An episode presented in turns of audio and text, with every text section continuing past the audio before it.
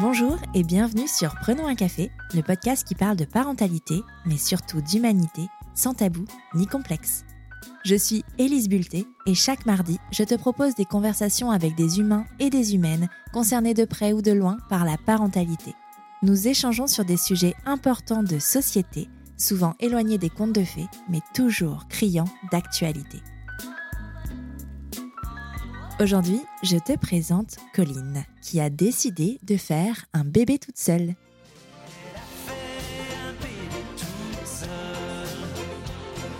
Maintenant que tu as bien la chanson de Goldman en tête, laisse-moi te parler de Colline, cette femme indépendante et féministe jusqu'au bout des ongles qui, même si elle désire être mère depuis toute petite, a bien pensé son projet de parentalité.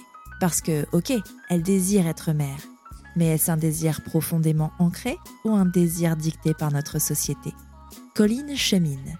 Elle se questionne et finit par comprendre que oui, elle veut être mère. Mais pas dans le schéma traditionnel qui voudrait que pour faire un enfant, il faut un papa et une maman. Parce que la vérité, c'est que Colline ne se reconnaît pas dans le schéma du couple hétérosexuel. Elle ne le voit pas comme un but ou une fin en soi. Elle aime être seule, prendre ses décisions seule, sans dépendre d'un homme, et surtout sans les injonctions, les inégalités et la charge mentale que le couple hétérosexuel implique, entre autres. C'est pour toutes ces raisons, et bien d'autres encore, que Colline a choisi de se diriger vers la PMA en solo. Un parcours pas toujours évident, dans des conditions pas forcément recommandables, mais qui reflète bien la nécessité d'entendre les voix de celles qui font ce choix. Tu pensais être seule à galérer? Mets tes écouteurs et prenons un café. Bonjour Colline. Bonjour. Bienvenue sur Prenons un café. Je suis ravie d'échanger avec toi ce matin. Euh, ça fait un moment qu'on échange euh, toutes les deux. Ça fait un moment qu'on est en contact sur les réseaux. Euh, est-ce que tu peux, s'il te plaît, pour commencer, te présenter? Alors, effectivement, oui, ça fait un petit moment et je suis ravie d'être d'être là aussi et de pouvoir partager tout ça avec toi. Donc moi, je m'appelle Colline, j'ai 33 ans et je suis la maman de qui vient d'avoir un an et qui a été conçue par PMA Solo. Comme ça, le sujet est placé. Aujourd'hui, nous allons parler de, cette, de ce choix de PMA solo, de ton parcours. Je te pose la question traditionnelle de Prenons un café. Est-ce que tu as toujours désiré être mère? Alors justement, c'est c'est un questionnement qui m'a habité pendant pendant longtemps parce que oui, en fait, j'ai ressenti ce, ce désir de d'être mère depuis toute petite, en fait, je, je dirais. Et j'ai eu un désir de grossesse assez tôt, vers un peu après ma, ma, vingtaine en réalité. Mais justement, je l'avais jamais questionné. je me suis dit à un moment donné de ma vie que je n'avais jamais questionné et que j'avais besoin de passer par une phase de questionnement sur moi-même et de savoir si c'était quelque chose que je désirais profondément ou si je l'avais juste intériorisé. Donc je suis passée par cette phase-là qui a été parfois assez assez violente, mais j'en suis arrivée à la conclusion que j'avais vraiment ce désir d'être mère et d'autant plus que j'étais prête à le réaliser en dehors du, cadre normatif entre guillemets et, et dans un un cadre, une configuration que la société n'approuvait pas et, ne légalisait même pas à l'époque. Donc c'est quelque chose que tu as envisagé dès le départ cette configuration ou, euh, ou alors tu étais vraiment partie sur bah, qui vivra verra Non, c'est pas quelque chose euh, que j'avais euh, envisagé dès le départ parce que moi j'ai été en couple pendant longtemps avec une personne, avec un homme, avec lequel je désirais avoir des enfants parce que j'avais jamais questionné ça non plus. Et à ce moment-là, je désirais avoir des enfants avec lui. Et c'est finalement quand même un peu en fait avant qu'on se sépare, que j'ai commencé à questionner à la fois le couple, euh, le couple hétéro et la maternité, euh, la parentalité à deux. Et c'est quelque chose qui s'est fait euh, progressivement au fur et à mesure de toute une remise en question de ma vie et qui, au départ, s'est présenté peut-être comme un plan B dans l'optique et suite à ma séparation et qui, en fait, est, est devenu un plan A parce que je me suis rendu compte que finalement, ça m'allait bien comme, euh, comme parentalité. C'est hyper intéressant ce cheminement, enfin ce questionnement. Moi, je suis passionnée par les personnes qui questionnent la parentalité avant de l'être parce que c'est tellement un truc qui tombe dessus de manière classique en fait. C'est vrai que c'est ce schéma normatif, ce schéma sociétal qui dit qu'en fait on doit avoir des enfants, mais on est peu finalement à se poser la question du désir, de, de la façon dont on veut le faire. on envisage généralement, alors je mets des gros on et des gros généralités dans, ce que je dis là, mais mais c'est vrai que le schéma euh, classique, c'est on rencontre un homme quand on est une femme ou une femme quand on est un homme dans un dans un couple euh, hétéronormé. On euh, fait un petit bout de chemin ensemble, on se marie, on a des enfants. Et c'est un chemin qui est la norme vraiment dans notre société. Toi, tu as questionné les choses différemment. Qu'est-ce qui t'a fait dire qu'en fait, la parentalité, tu voulais la vivre seule? Eh ben, en fait, alors c'est plein de plein de choses qui s'imbriquent, mais je dirais que ça s'est fait aussi au fur et à mesure de de mon cheminement sur le fait d'être mère. Enfin, c'est deux choses qui sont qui sont faites en parallèle puisque je me suis toujours dit que, euh, enfin en tout cas euh, quand je pensais à ma maternité, que ce qui était important pour moi et que mon premier euh, devoir de mère en quelque sorte envers, mon enfant qui n'était pas encore là, c'était de pas lui faire porter euh, le poids de me réparer, de pas lui faire porter le poids de donner un sens à ma vie. Et à cette période-là de ma vie euh, où je concevais la parentalité euh, à deux, j'étais pas heureuse. il y avait plein de choses de très bien dans ma vie. Hein, j'ai vécu des belles choses en couple aussi, mais j'étais pas profondément heureuse. Et j'ai eu besoin de, remettre en question tout ça, de me demander finalement pourquoi j'étais pas heureuse dans ma vie.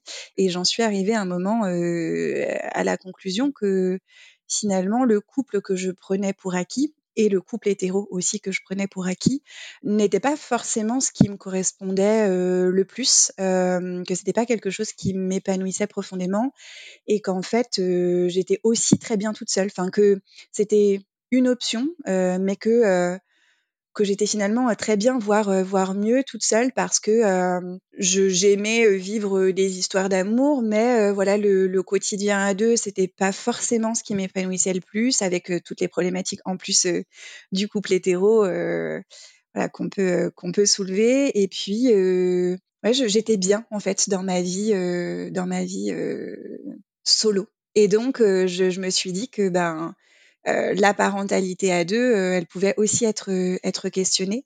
Et j'en suis arrivée à la conclusion que finalement, ça me ça m'allait aussi. Et alors souvent, on répond, on répond à ça que c'est très égoïste, mais moi, je crois profondément que que c'est pas mieux d'être d'être d'avoir deux parents ou d'avoir un papa et une maman et qu'un enfant peut être profondément sain dans un cadre avec un seul parent ou de papa ou de maman. Mais est-ce que le fait de faire des enfants n'est pas tout simplement un acte égoïste déjà de base en fait, sans peu importe la configuration dans laquelle on le fait, est-ce que c'est pas juste un désir totalement égocentré de faire un enfant? Enfin vraiment, c'est une question que je me pose, à laquelle moi j'ai trouvé une réponse qui est oui, selon moi. Encore une fois, j'ai pas la réponse à tout. Je pense aussi. Mais euh, le désir d'enfant, c'est un désir tellement ancré, tellement, euh, mais tellement soi en fait. C'est c'est pas, euh, enfin parce que sinon on ferait pas d'enfants dans des temps apocalyptiques, dans des temps de guerre, dans des choses comme ça. Enfin tu vois, ça va peut-être loin, mais c'est vrai. Enfin je veux dire, si c'était vraiment pour eux qu'on le faisait, voilà. Après, il y a une différence entre faire un enfant et l'éducation d'un enfant. C'est pas la même chose. Mais en tout cas, le désir d'enfant, il est, à mon sens, purement presque animal, mais dans, dans le, dans le pour soi. C'est, on veut un enfant. C'est pas, euh, mais je, je, partage totalement ta réflexion et, euh, et c'est celle que, que, je me fais. C'est ce que je réponds aussi. Je pense que de toute façon, le désir de parentalité, comme tu l'as dit, on fait un, enfant euh, ou des enfants pour soi et, euh, et qu'il y a quelque chose d'égoïste en fait euh, à la source. Euh, mais ensuite, moi, je, je, trouvais ça justement euh, moins égoïste que non pas de faire euh, que de faire un enfant à deux mais moins égoïste que ceux et celles qui pouvaient me le reprocher ou, me juger parce que euh, justement moi j'avais fait tout ce questionnement avant sur euh, bah, comment comment être la meilleure mère possible pour lui comment lui offrir un cadre un cadre sain serein réfléchi enfin et moi ça passait par par par ce vécu là et ce, ce, ce cheminement là pour lui offrir quelque chose de un foyer, euh, un foyer qui soit sain pour lui, quoi. Ouais. Oui, et puis en fait, il y a aussi, et là c'est, euh, enfin ouais, il y a, y a, aussi les accidents de la vie. En fait, c'est quand on, on, peut choisir de faire un enfant en couple euh, à plusieurs, et en fait finalement se retrouver seul aussi. Enfin, c'est pas exactement. Il y a pas, je pense pas. Enfin, L'important dans cette histoire, dans finalement dans, dans la construction d'un foyer, c'est ce c'est ce qu'on en fait, c'est ce qu'on offre en fait à l'enfant, qu'on soit 1, 2, 3, 15, enfin à la limite, ça aussi c'est presque possible en fait. Il euh, n'y a pas de il a pas de normes et c'est pas euh, deux personnes qui vont euh, rendre forcément un enfant heureux. C'est pas voilà. Donc une fois que tu as avancé dans ce cheminement, euh, à quel moment de ta vie le désir est, est, est, devenu si fort qu'il était au point d'être concrétisé, enfin qu'il fallait que tu le concrétises? Je pense qu'en fait, j'avais vraiment, pour moi, ça a été une, douleur en fait de repousser ce, désir de maternité quand j'étais en couple parce que j'avais déjà la volonté d'être mère. Ça a été une douleur, mais comme je le disais tout à l'heure, j'avais vraiment besoin de de trouver un sens à ma vie et de, de me sentir moi prête à accueillir un enfant. Et quand je me suis séparée, je je voulais pas euh, me lancer tout de suite dans, dans une maternité parce que j'ai très rapidement pensé à la PMA solo vu que c'est déjà quelque chose qui m'habitait comme questionnement euh, parce que aussi mon couple battait de l'aile hein, sinon je me serais pas posé la question sans doute. Mais j'ai eu besoin de me dire que je ne souhaitais pas le faire tout de suite parce que je voulais pas que mon enfant vienne combler euh, les failles de ma séparation. Enfin voilà je voulais laisser du temps pour être sûre que c'est bien ce que je voulais pour y réfléchir aussi parce que mine de rien c'est pas anodin c'est pas anodin non plus d'être maman solo même si c'est par choix, enfin, pour plein de questions logistiques, euh, enfin, sur, euh, sur plein d'aspects. Et puis, euh, et puis parce qu'il fallait que je trouve comment faire aussi, parce qu'à l'époque, en France, c'était encore pas légalisé pour, pour les couples des femmes ou pour, ou pour les femmes seules. Donc, je pense que très vite, en fait, j'ai commencé à, à, à, me lancer dans le projet dans ma tête, à mettre un petit peu tous les tous les jalons, euh, tout en sachant qu'il y aurait de toute façon euh, ce cheminement et ce, temps obligatoire. Et puis euh, quand quand j'ai eu toutes les infos, quand je me suis sentie vraiment bien dans ma vie, épanouie, que j'ai senti que je, j'ai absolument pas eu de phase de deuil parce que je, dis ça parce que je sais que certaines peuvent en passer par là, euh, de, de, devoir faire le deuil d'une maternité à deux dans le cadre euh, d'une PMA solo. Euh, pour certaines, même si elles sont très heureuses d'être dans une PMA solo, il y a voilà, un moment donné une phase de doute de se dire mais est-ce que je pourrais pas attendre de rencontrer quelqu'un? Moi, j'étais vraiment sûre de mon choix, en tout cas, que ça m'épanouissait et, et, je me suis lancée quand je me sentis prête et que, que j'ai pu le faire avec toutes les contraintes que ça, que ça impliquait. Quelles ont été tes démarches euh, Du coup, par quoi tu as commencé dans le renseignement, alors purement technique, de où est-ce que tu es allé chercher les infos, comment tu les as trouvées et quel a été ton choix finalement? Alors euh, les infos, je les ai trouvées sur internet, sur internet euh, parce que on trouve une mine d'informations sur sur Instagram, sur des, groupes sur différents réseaux sociaux aussi de, de femmes qui s'entraident parce que il y avait que là qu'on pouvait avoir les, les informations. Euh, puisque une PMA solo, ça voulait dire euh, soit l'étranger euh, à l'époque, puisque ce n'est pas possible en France pour nous, soit, alors c'est un secret de polichinelle, hein, soit en France avec euh, certains médecins qui euh, aidaient les couples de, de, femmes et les femmes seules. Mais euh, voilà, il fallait forcément trouver ces infos-là, trouver des médecins fiables, trouver, si on choisissait d'aller à l'étranger, des infos sur, sur les cliniques, sur comment ça se passe, sur ce qu'il faut faire. Et puis, c'est une question souvent taboue, mais, mais aussi sur les questions financières, puisque qui dit illégal dit absolument rien de remboursé, puisqu'on ne peut pas passer par la sécurité sociale. Donc, moi, très, de manière très triviale, ça a commencé par ça. Ça a commencé par me renseigner sur les coûts potentiels de tout ça, de tous les frais médicaux, de tous les déplacements si c'était à l'étranger, et de me dire, je ne sais pas encore si je le ferai, mais je commence dès maintenant à mettre de l'argent de côté. Donc moi, ça a été le départ. Et toi, tu t'es dirigée vers, vers quel pays alors pour, pour effectuer ta PMA alors moi, en fait, euh, au départ, je ne savais pas trop. J'étais un peu, euh, un peu perdue. Je pensais me diriger vers, euh, vers l'Espagne parce que c'est ce qui me semblait le plus simple, parce que c'est ce que j'entendais comme le plus rodé dans les, dans les PMA. ce dont j'étais sûre, c'est que je voulais pas, par exemple, la Belgique parce que je savais qu'il y avait des entretiens psy obligatoires et que moi, j'ai toujours eu beaucoup de mal avec le fait qu'en tant que solo, on nous demande on valide en fait ou non notre notre désir d'être mère solo. J'avais vraiment du mal avec ça. Je sais que ça fait débat et que tout le monde n'est pas d'accord avec moi, mais moi je ne souhaitais pas. Et finalement, en fait, euh, au fur et à mesure de mes discussions avec d'autres, euh, j'ai découvert que certains euh, médecins gynéco euh, acceptaient de nous aider en France.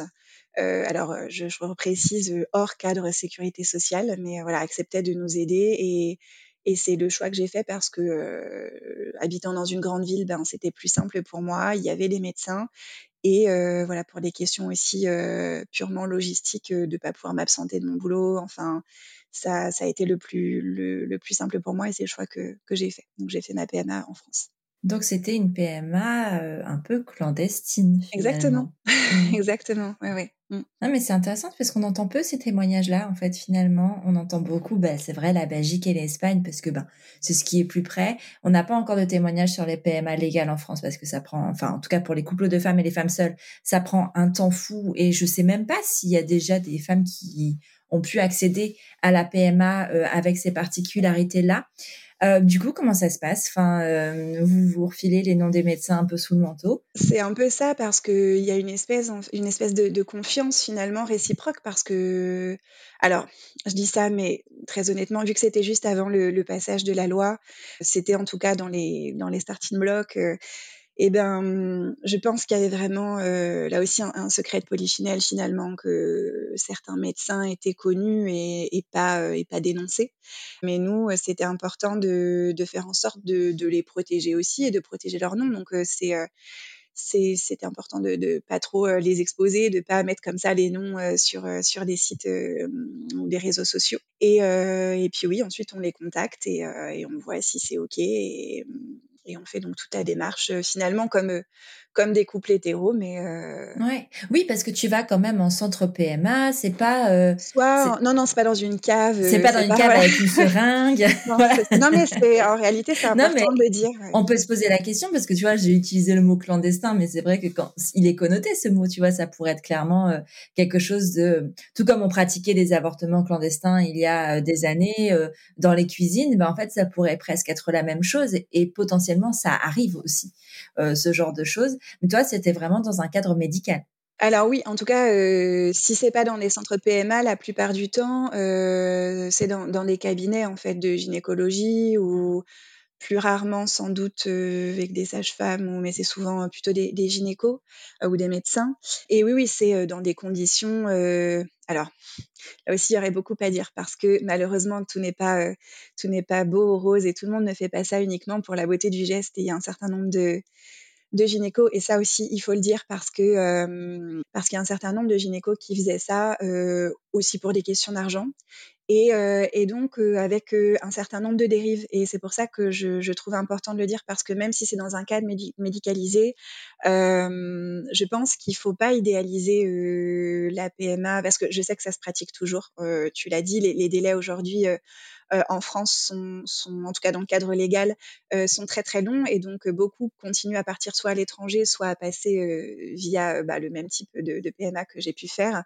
Et je pense qu'il faut vraiment pas l'idéaliser non plus parce qu'il y, y, a beaucoup de dérives de médecins qui euh, vont être beaucoup moins regardants sur euh, des traitements médicaux, sur les stimulations, et, et c'est pas rien en fait. Ça peut aboutir à des à des choses parfois euh, plus ou moins graves, en tout cas des hyperstimulations, enfin des choses médicales qui sont pas anodines parce que parce que certains et certaines sont sont voilà le, le, le fond je sais pas oui soit soit pour l'argent et sont prêts à, à avoir des résultats à tout prix soit finissent par se dire que l'important c'est que eux arrivent à donner la vie et donc il y, y, a des dérives aussi. Et euh, je, je, tiens à le souligner parce que euh, parce que j'en ai fait les frais aussi on va le dire clairement. c'est vrai. Ouais j'en ai fait les frais aussi et donc euh, et donc euh, ouais enfin j'en ai fait les frais aussi. Oui moi je, je, je m'en suis bien sortie mais euh, voilà, j'ai eu un des essais de ma PMA qui s'est vraiment, enfin qui s'est pas bien passé et, qui aurait pu avoir des conséquences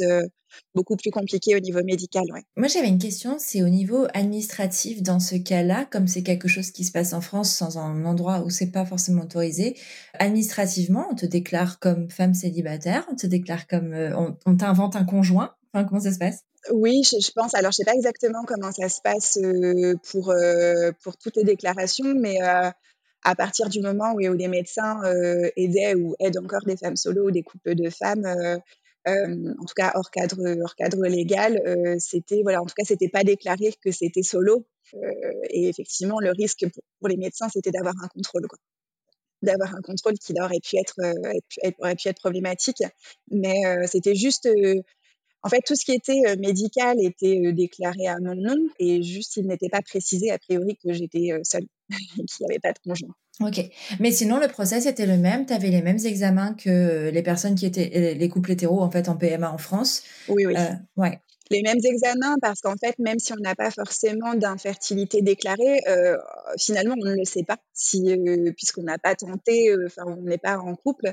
Donc, on a au départ tous les examens médicaux d'une PMA parce que il ne sert strictement à rien de se lancer dans des dans des essais sans savoir finalement s'il va falloir une insémination, une FIV, des stimulations hormonales. Enfin, donc on a vraiment tous les, euh, le même processus, ouais. Ok. Euh, comment tu vis, toi, ce processus-là, seul Parce que, enfin, c'est quand même, enfin, mine de rien, tout ce qui va être stimulation derrière, c'est pas rien. Enfin, c'est, euh, des traitements qui sont, qui peuvent être invasifs et qui ont une incidence sur le, bah, sur le quotidien. Comment tu vis, toi, toute cette phase-là? Alors, je m'y étais beaucoup préparée psychologiquement et euh, étant donné que c'était pas subi, euh, j'ai pas mal vécu le fait de, le vivre au départ. Euh, alors, je précise en tant que célibataire parce que justement, je me suis jamais sentie seule. Certes, j'étais pas avec euh, un deuxième parent, mais je me suis jamais sentie seule parce que j'ai été extrêmement entourée, épaulée déjà par la communauté entre guillemets des solos parce qu'il y a, y a un groupe et encore maintenant il y a beaucoup d'entraide, d'échanges d'infos on sait qu'on peut se confier euh, à d'autres qui comprennent euh, ce qu'on vit. Et puis, euh, et puis par mes amis, mes amis proches à qui j'en avais parlé, qui ont été là, qui m'ont accompagné à des examens, qui m'ont toujours dit que si j'avais besoin, enfin, elles pouvaient être là même pour m'aider pour pour des piqûres quand j'ai été sous stimulation. Donc je me suis jamais sentie seule. Et puis, alors sans doute qu'on va l'évoquer aussi après, mais il faut dire que moi je dans j'étais dans une configuration particulièrement atypique puisqu'en fait je me suis retrouvée à faire une PMA solo, alors même que finalement j'étais en couple, puisque entre-temps, dans mon processus, je, me suis euh, mise avec quelqu'un et euh, même si au départ il n'a jamais été question, euh, enfin qu'on remette en question mon choix de, PMA solo. moi, j'avais ma maternité que j'essayais d'avoir d'un côté et notre couple de l'autre. Et pour le coup, il a aussi été très présent puisqu'en fait, on, ça c'est quelqu'un que je connaissais d'avant, mais on s'est mis ensemble quelques jours avant mon premier essai. Alors un peu de loin, mais il a il a vécu ça en partie avec moi aussi, même s'il n'était pas là en tant que Et même si euh, pendant ma grossesse, il m'a pas accompagnée aux échos parce qu'à ce moment-là, euh, voilà, on n'était pas du tout dans cette euh, dans cette optique-là. Donc, euh, j'ai le processus a été difficile pour moi. Euh, voilà, les, les, stimulations, ça a été compliqué euh, en termes de fatigue, en termes d'effets secondaires. ça a été compliqué psychologiquement aussi le processus de PMA, mais mais qu'on peut retrouver pour des couples, l'attente, les échecs. Enfin voilà, ça a été compliqué. Mais j'ai pas eu la sensation de le vivre réellement seul. Et en tout cas, tout ce que je vivais seul, je l'ai pas subi, ça m'allait. Ok, bah oui, c'était un choix. Après, c'était, t'es aligné en fait. Quand t'es aligné avec ton choix, ça se passe forcément mieux. Tu, je vais me permettre de revenir sur l'information que tu viens de nous donner, Colline. je ne peux pas la laisser passer comme ça parce que je vais recevoir des messages des auditeurs et auditrices qui me disent bah enfin pourquoi tu n'as pas rebondi sur cette information? Euh, Tu viens de, de, nous dire que tu avais euh, commencé une relation euh, pendant que tu étais dans ton parcours de PMA solo. Alors, c'est quelqu'un que tu connaissais avant, donc qui connaissait ton alors, projet euh, Oui, oui, qui connaissait mon projet. Euh, en fait, c'est quelqu'un, comme je le, je le, disais, je crois, tout à l'heure, moi, quand euh, j'ai voulu me lancer euh, dans une PMA solo et me dire, ben, je je m'épanouis pas forcément dans le couple, enfin, voilà, je suis très bien, en fait, euh, célibataire, enfin, euh, sans forcément de vie quotidienne à deux.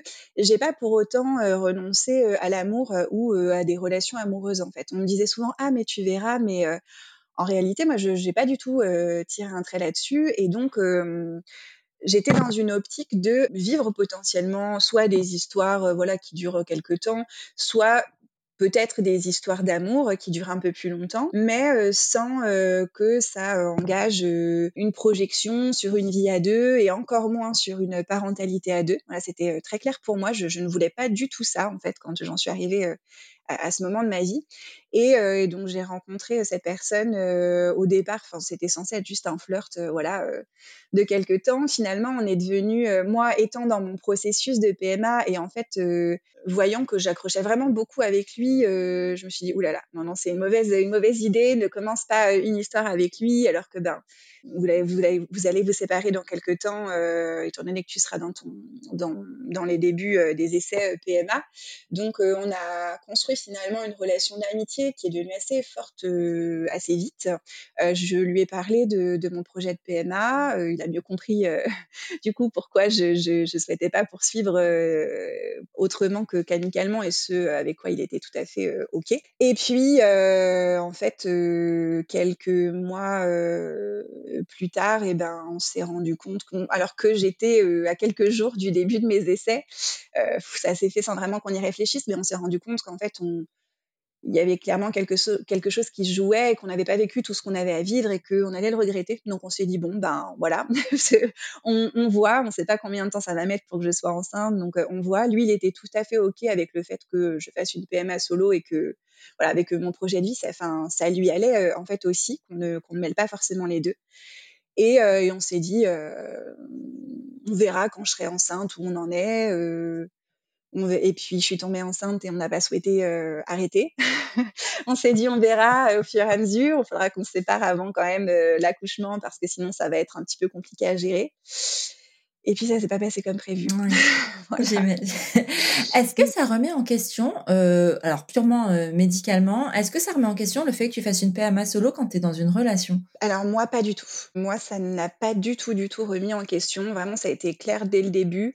Je ne, enfin, déjà parce que je n'envisageais vraiment pas une parentalité à deux. Pour moi, c'était quelque chose que à ce moment-là, je ne voulais pas du tout. Euh, et en plus parce que de toute façon, pour moi je partais du principe que quand bien même on entame une relation et qu'on peut souhaiter une parentalité à deux, euh, j'avais déjà euh, cheminé pendant un moment, j'étais, euh, j'avais galéré pour en arriver euh, là où j'étais à quelques jours des, premiers essais et il était absolument hors de question de remettre ça en cause pour une histoire de toute façon où je, je, ne savais pas où ça allait et où, et où en plus à titre personnel je me projetais pas dans quelque chose de, en tout cas des projets construits sur le long terme. Donc moi ça l'a jamais remis en question et et, ça n'a jamais vraiment été un problème. Enfin, on en a beaucoup, beaucoup parlé. Ça n'a jamais été un problème pour nous deux. Ok. Bon, tu commences les essais. On apprend maintenant que ça a marché. Ça a fonctionné au bout de combien de temps? Au bout de trois essais.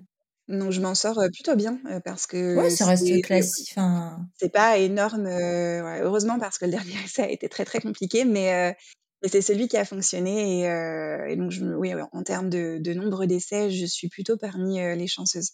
Qu'est-ce que tu appelles euh, un essai un peu compliqué? Eh bien, euh, comme je l'évoquais tout à l'heure, euh, c'est très très compliqué de, discuter de ce sujet parce qu'il y a, je pense, une espèce de conflit de loyauté vis-à-vis des médecins qui t'aident. Et en même temps, je pense que ça peut pas tout justifier non plus et que il y a clairement eu des choses au niveau médical qui ne sont pas normales. En l'occurrence, euh, on m'a euh, fait euh, faire une stimulation sur le troisième essai qui était beaucoup beaucoup trop forte pour que ça marche à tout prix. Sauf que, c'est pas possible. On peut pas non plus risquer risquer sa santé pour ça.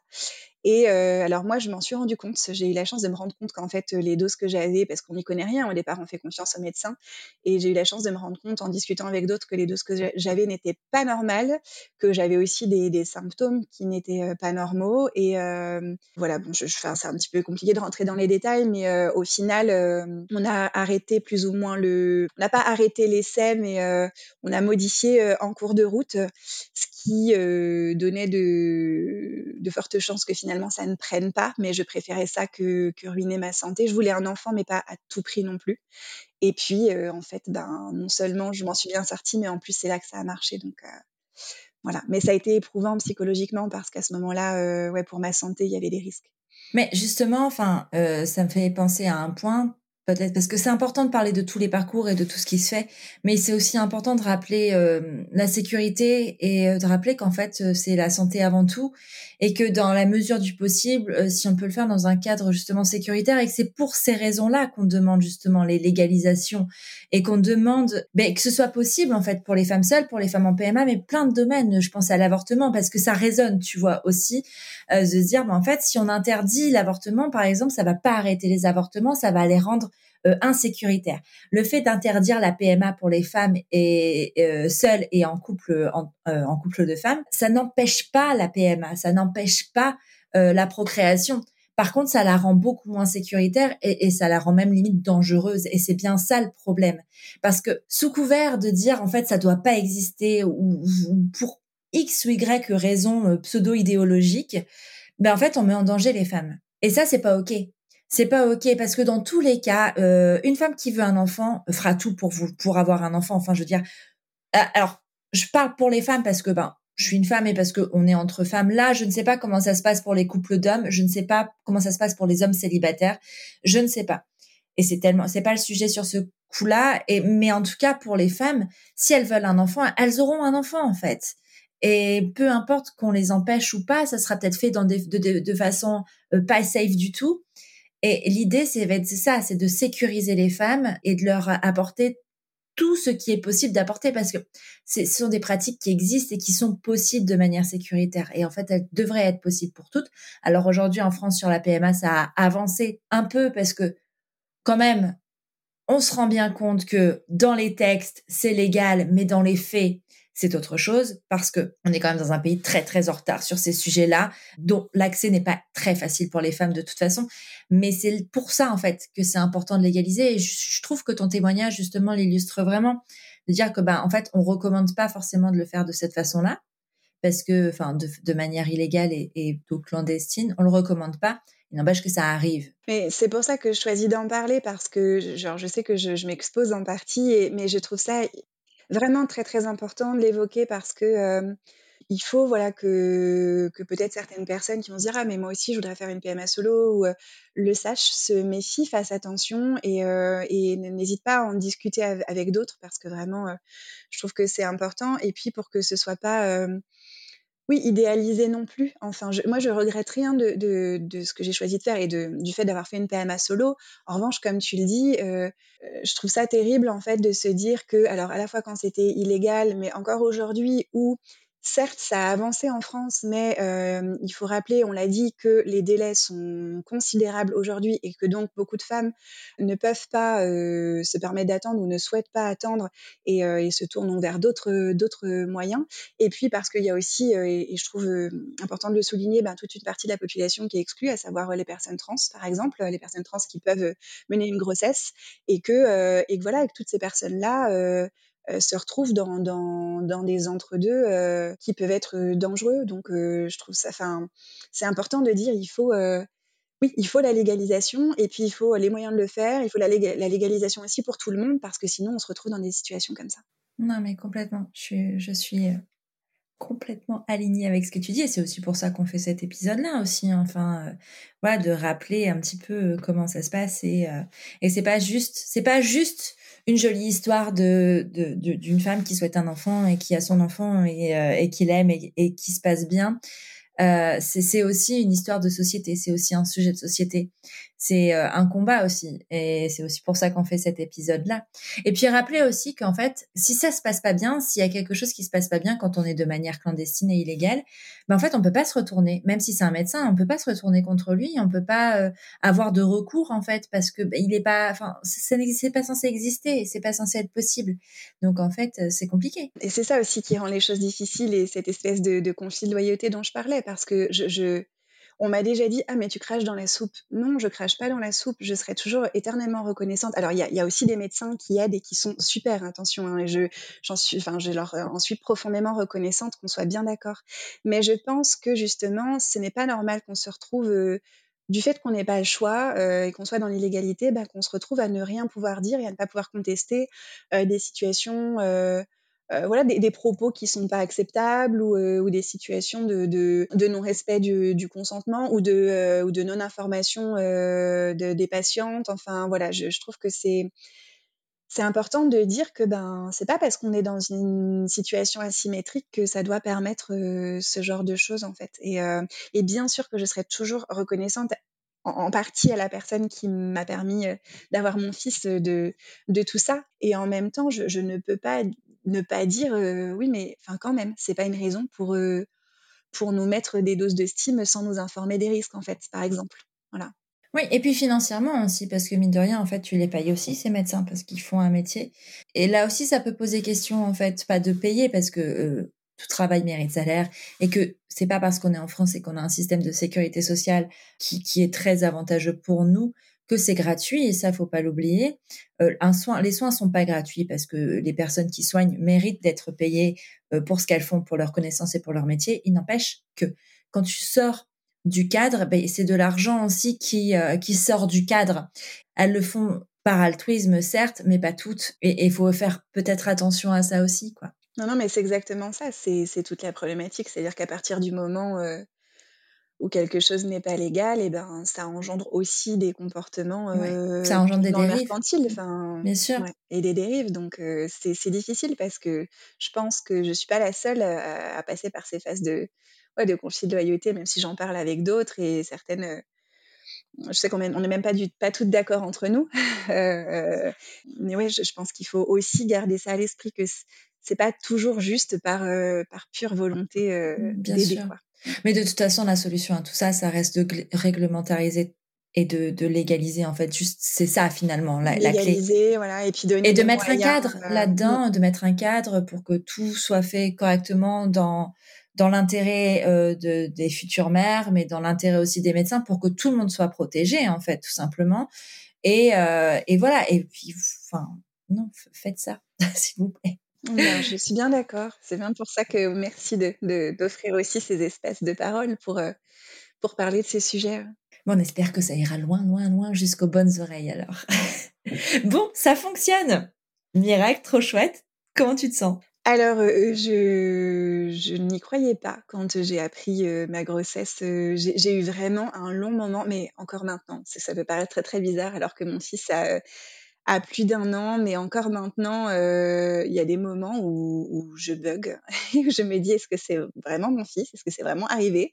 est-ce que je suis pas en train de rêver?» j'ai mis longtemps avant de pouvoir, poser le mot enceinte sur moi-même. et puis il y avait cette, espèce de, de, sentiment que c'était pas possible en fait, que ça allait, je sais pas, s'arrêter. Enfin, je pense que c'est quelque chose qu'on ressent souvent quand on passe par un parcours de PMA. Enfin, pas toutes, hein, je ne me permettrai pas de parler au nom de tout le monde, mais c'est même, y compris avec des femmes qui étaient en couple hétéro, j'ai pu échanger ces ressentis-là très souvent, de ne pas y croire, quoi, de se dire, waouh, j'ai vraiment je suis vraiment passée par toutes ces étapes et là, ça y est, je suis enceinte. Il m'a fallu du temps pour m'en rendre compte, mais j'ai été euh, aux anges, euh, aux anges quand j'ai vraiment réalisé.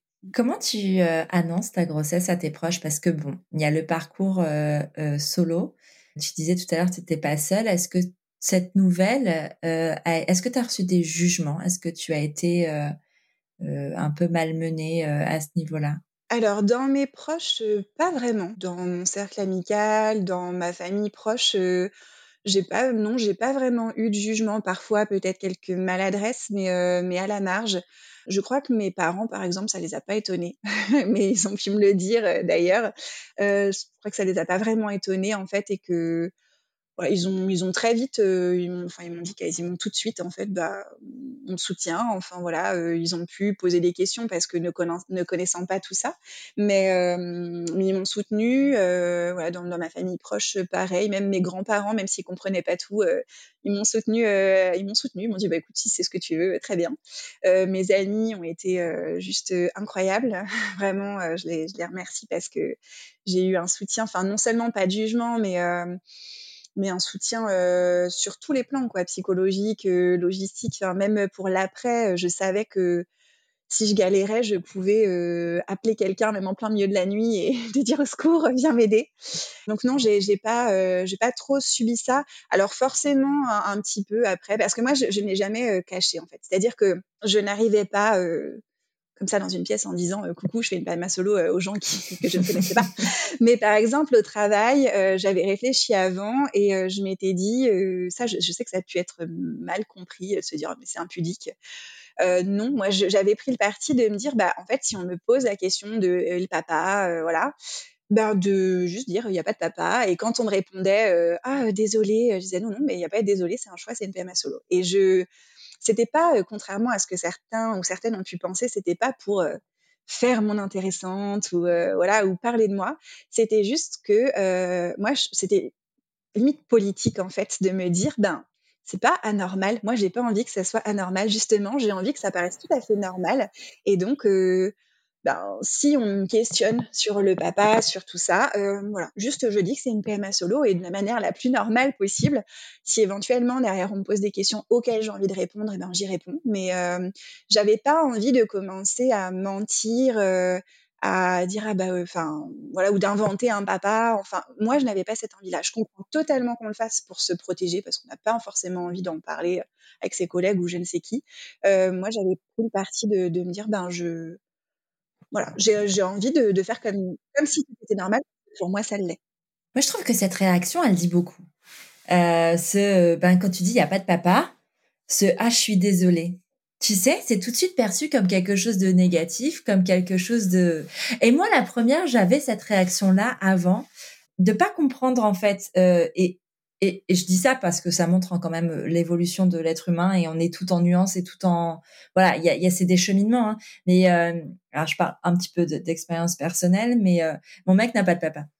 Et, euh, et en fait, au début, j'arrivais pas à comprendre le fait qu'il aille très bien et qu'en fait il se soit jamais questionné sur ça parce que c'est comme ça en fait c'est tout c'est pas un drame et c'est pas grave mais je pense que c'est quand tu grandis avec deux parents avec euh, dans un système hétéro pour toi c'est pas possible autrement parce que c'est ce que tu as connu donc en fait oh, tu, tu quand on te demande euh, quand on te dit plutôt euh, ah bah je suis désolée en fait on imagine que notre propre père ne fasse pas partie de notre vie alors qu'en fait, ça n'a absolument rien à voir. C'est que toi, si tu as un père et que tu l'aimes et que ça se passe bien, ben en fait, euh, oui, tu euh, aurais l'impression qu'on on t'enlève pas ton père en fait. C'est juste que là, dans ce cas-là, ça n'existe pas.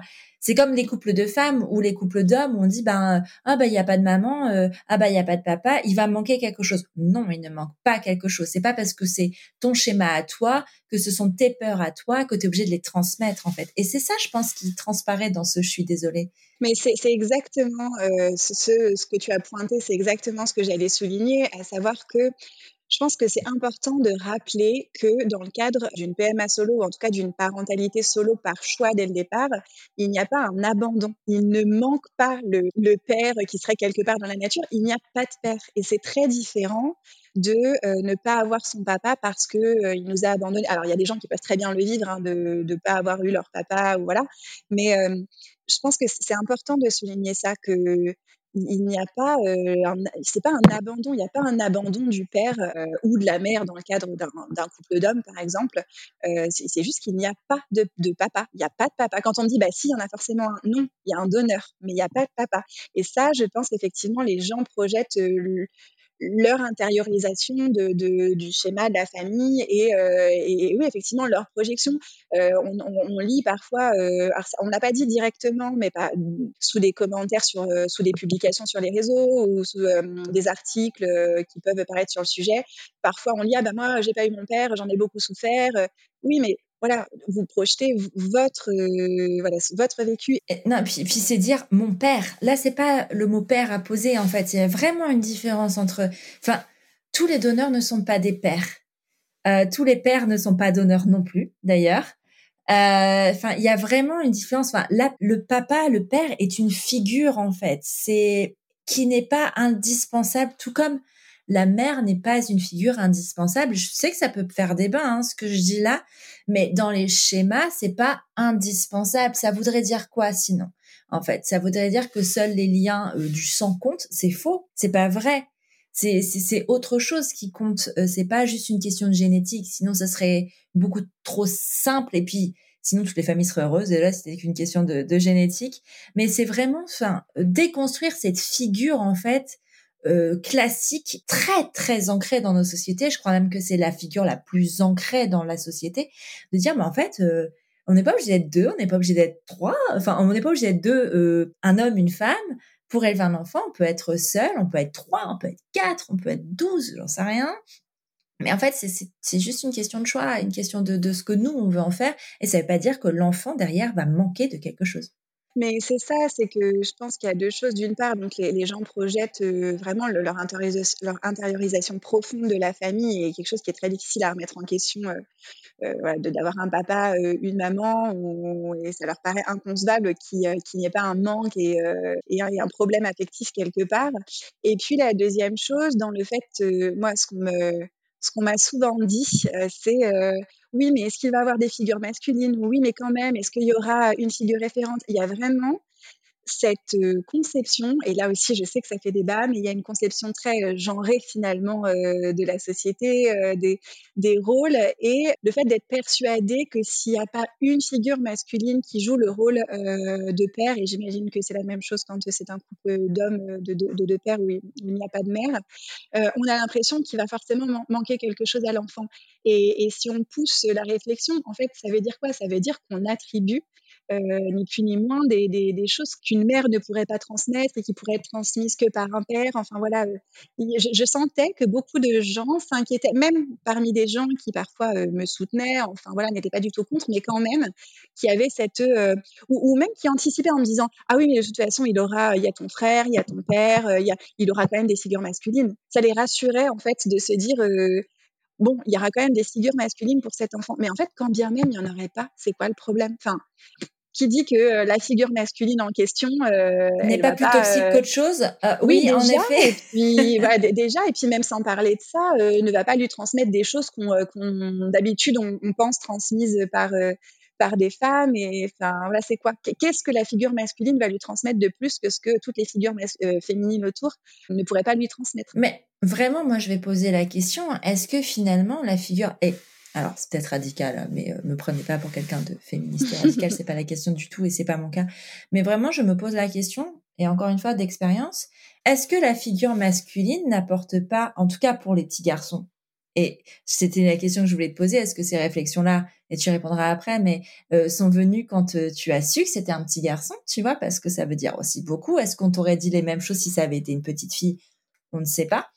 Mais vraiment de poser la question de est-ce qu'en fait un garçon un petit garçon a forcément besoin d'une figure masculine en fait Est-ce que c'est pas justement plutôt même toxique?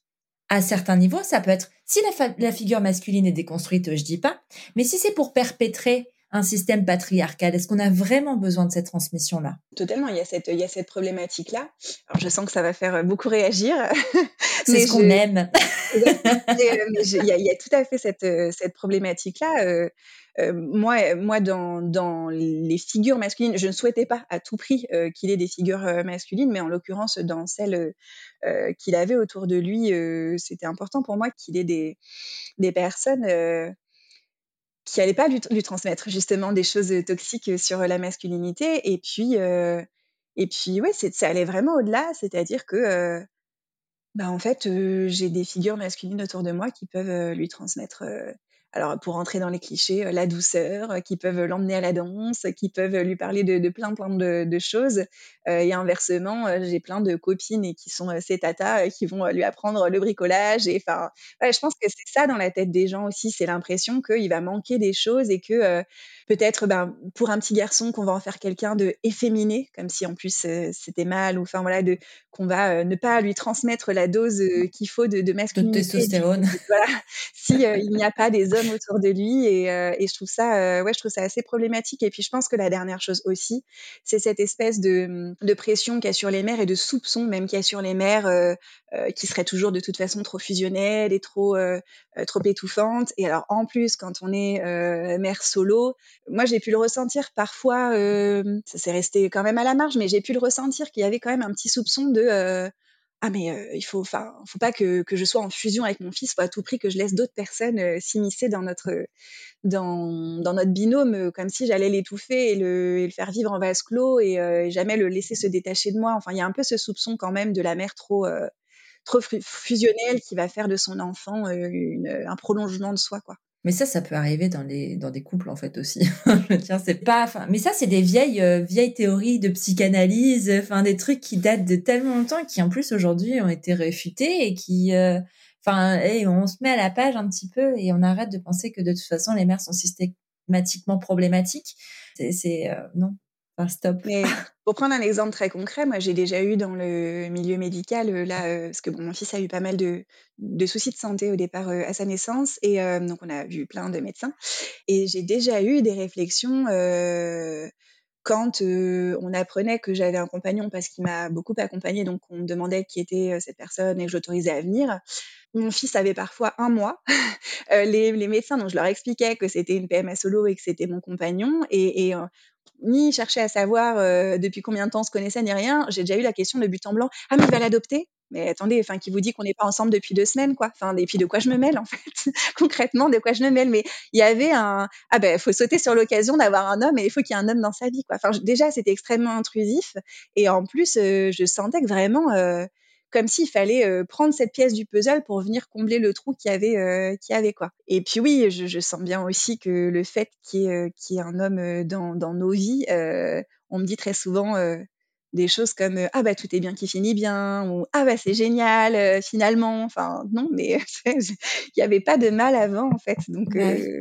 mais je crois qu'on a vraiment du mal avec euh, à penser la solitude déjà de manière générale avoir la solitude comme quelque chose de négatif euh, parce que je pense qu'il y a beaucoup beaucoup de gens qui ont du mal à se retrouver avec eux-mêmes en fait parce que on n'est pas seul Enfin, c'est pas l'image de la solitude, tu sais, dans les comédies romantiques avec la pluie qui tombe, les feuilles d'automne qui volent. Enfin, vraiment le cliché. Enfin, être seul, c'est aussi être bien. Enfin, je sais pas, quand t'es bien, tu peux apprendre. Et je, dirais même, il faudrait apprendre à être bien avec euh, avec soi-même, parce qu'en fait, si on n'est pas bien avec soi-même dans la solitude, comment on peut imaginer pouvoir partager une relation saine avec les autres en fait.